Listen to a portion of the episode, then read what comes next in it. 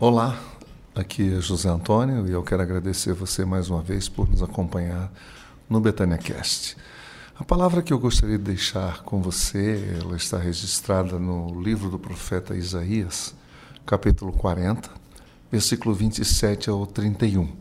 É muito interessante que esse profeta tenha vivido toda a sua eh, trajetória profética, todo o seu ministério foi exercido praticamente dentro de palácios. Isaías é um profeta que vive a vida palaciana e por isso ele acompanhou muito de perto a vida de pelo menos cinco reis, começando com Uzias, terminando com Manassés. E nesse período, então, Isaías traz sempre uma palavra, em primeiro lugar, dos capítulos 1 a 39, é uma palavra assim de exortação, de repreensão, de denúncia profética muito clara sobre a nação de Israel e sobre a, os caminhos e as escolhas que a nação estava tomando, estava escolhendo para si, não é? que era totalmente fora do propósito de Deus. E, por, e, que por causa disso, obviamente, vieram as consequências e os desdobramentos. Mas a partir do capítulo 40 até o 66, Isaías vem falando uma palavra agora de esperança para o povo de que, apesar de que Israel não tivesse cumprido com a sua parte, Deus estaria sempre pronto a perdoar e a começar de novo com o povo, dando sempre à nação uma nova oportunidade para ser fiel a Deus. E, e, é isso que ele faz. E no capítulo 40 tem uma palavra muito interessante, a partir do versículo 27, que diz o seguinte: é, Por que dizes ao Jacó e falas, ó Israel, o meu caminho está encoberto ao Senhor e o meu direito passa despercebido ao meu Deus? Não sabes? Nunca ouvistes? O Senhor, o Deus, o eterno Deus, Ele é o Criador de toda a terra. É? Ele é o Criador de todo o mundo. Ele faz forte ao cansado, multiplica as forças ao que não tem nenhum vigor. E mesmo os jovens se cansam e se fatigam, e os moços de exaustos caem, mas os que esperam no Senhor renovam as suas forças, sobem com asas como águias, correm e não se cansam, caminham e não se fatigam. O que Deus está querendo transmitir ao povo através do profeta, com particularmente nesse texto de forma muito especial e muito clara, é que o tempo todo, embora Deus estivesse sempre vindo e querendo estar à disposição do povo, vindo ao encontro do povo, o povo escolheu dar as costas para Deus. Em primeiro lugar, confiando nos, nos, nos vizinhos, né? porque Israel aqui, ou seja, é, a capital Judá, que é a capital do, do reino de Judá, que nessa altura é, Israel estava dividido em dois reinos, o reino do norte e o reino do sul. O do norte já tinha sido devorado pelos inimigos, os assírios, que estavam cada vez crescendo mais. E o do sul, cuja capital é Judá, onde envolve também Jerusalém, né? É, está passando por um momento difícil porque está sitiada pelos assírios, então debaixo de constante ameaça. E é interessante porque diante disso, o povo, ao invés de olhar para o alto, olhar para cima, para aquele, aquele Deus que sempre esteve ao lado deles, aquele Deus que os tirou como um forte do Egito, que abriu o Mar Vermelho, que abriu o Rio Jordão, que derrubou as muralhas de Jericó.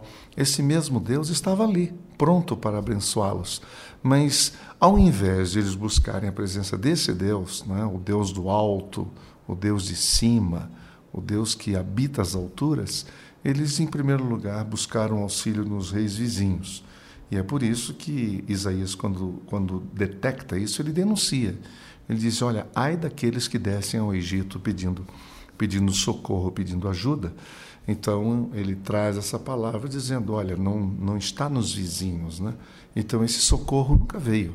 Eles esperaram, esperaram, e esse socorro do Egito nunca chegou para poder trazer livramento das mãos dos assírios, essa ameaça constante, diária.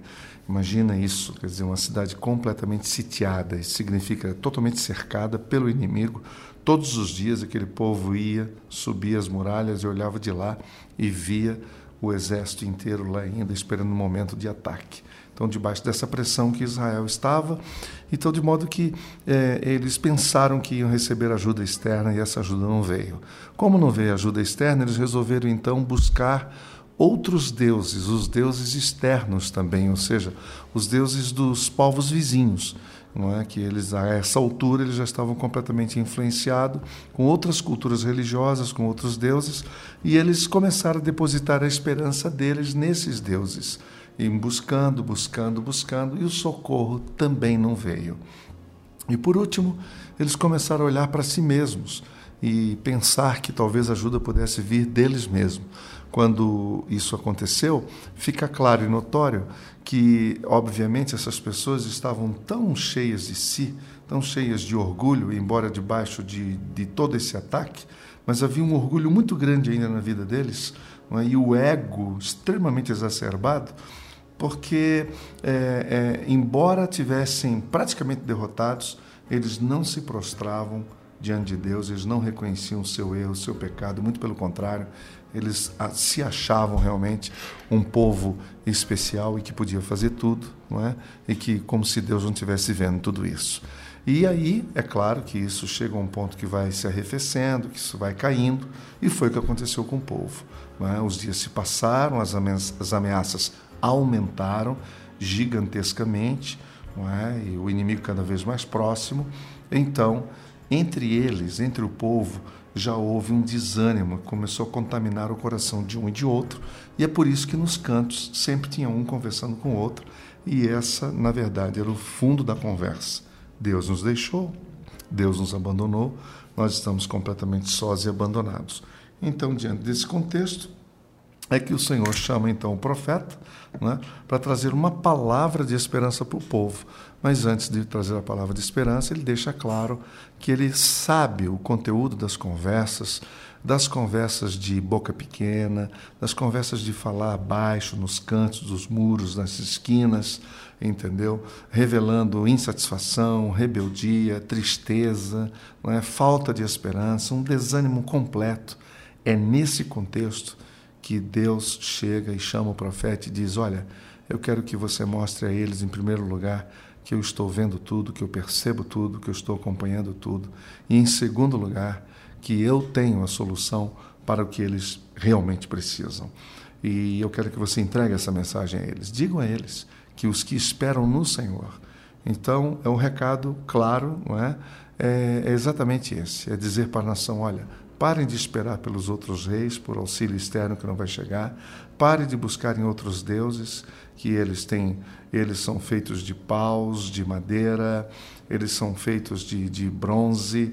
Esses deuses não podem socorrer o povo, porque tem boca e não falam, tem olhos e não veem, tem ouvidos e não ouvem, tem pés e não andam. É? Isso é que Isaías deixa claro nas suas mensagens ao longo de todo o livro mostrando para Israel que o verdadeiro Deus deles nunca os deixou de verdade e nunca os abandonou.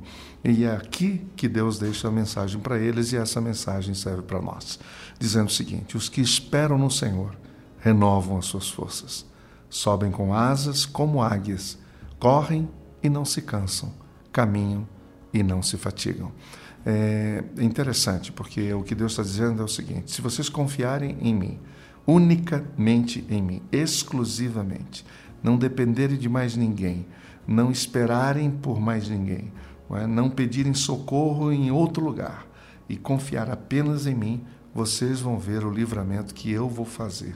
Eu já fiz isso tantas vezes no meio de vocês, em outras gerações, vou posso e vou fazer no meio de vocês também. E era isso que Deus queria. Deus queria que esse povo, ao ouvir essa palavra, pudesse então cair em si, se arrepender é? e reconhecerem, reconhecerem o seu erro, reconhecer a sua rebeldia, reconhecerem o seu egoísmo, a arrogância, a prepotência e se quebrantarem e se curvarem diante de Deus. Deus não resiste a um coração quebrantado. Esta é uma palavra que serve para mim e para você.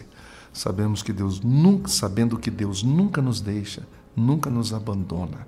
E que todas as vezes que nós porventura pensarmos que Deus me deixou, que Ele não se importa comigo, que a primeira coisa que nós temos que pensar é o que, que houve conosco Porque Deus não muda, ele é imutável, ele é o mesmo sempre, ele mantém a sua parte na aliança, ele é fiel, ele não muda nunca, não é? ele é completamente estável. Quem são instáveis, criaturas instáveis, somos nós, não é? Pusilames, é, sentimentais, um dia pensa uma coisa, outro dia outra, muda de opinião todos os dias. Deus não, ele permanece firme, o mesmo para sempre. E é isso que a gente tem que saber. Vale a pena esperar em Deus. E como que se faz isso? Se faz isso de um modo muito simples, muito simples. É onde você estiver. É dentro do seu carro agora, é no quarto da sua casa, na sua sala, enfim, qualquer cantinho, ou talvez até no escritório, na sua empresa. Você para um pouquinho, entendeu? Para só um minutinho, vai para a presença dele, reconhece reconhece as, as escolhas equivocadas, os projetos que você pensou que realmente eram coisas de Deus, talvez não sejam, saiu tudo da sua cabeça. É? Talvez você seja uma pessoa que busca o auxílio em tantos lugares, pede socorro para tanta gente, pede opinião para tanta gente, mas e que tal esperar e depender unicamente dele? Numa conversa franca, honesta e direta. Vai para a presença dele, fecha a porta do quarto ou da sala, onde você estiver, e peça Diga: Senhor, eu preciso de ti, preciso da tua direção, reconheço que eu não posso, reconheço que eu não sei, reconheço que eu não tenho condições. É? E reconheço que tu podes, que tu sabes todas as coisas e que tu tens exatamente o que eu preciso. Um forte abraço, pense nisso com carinho e Deus te abençoe e até a próxima.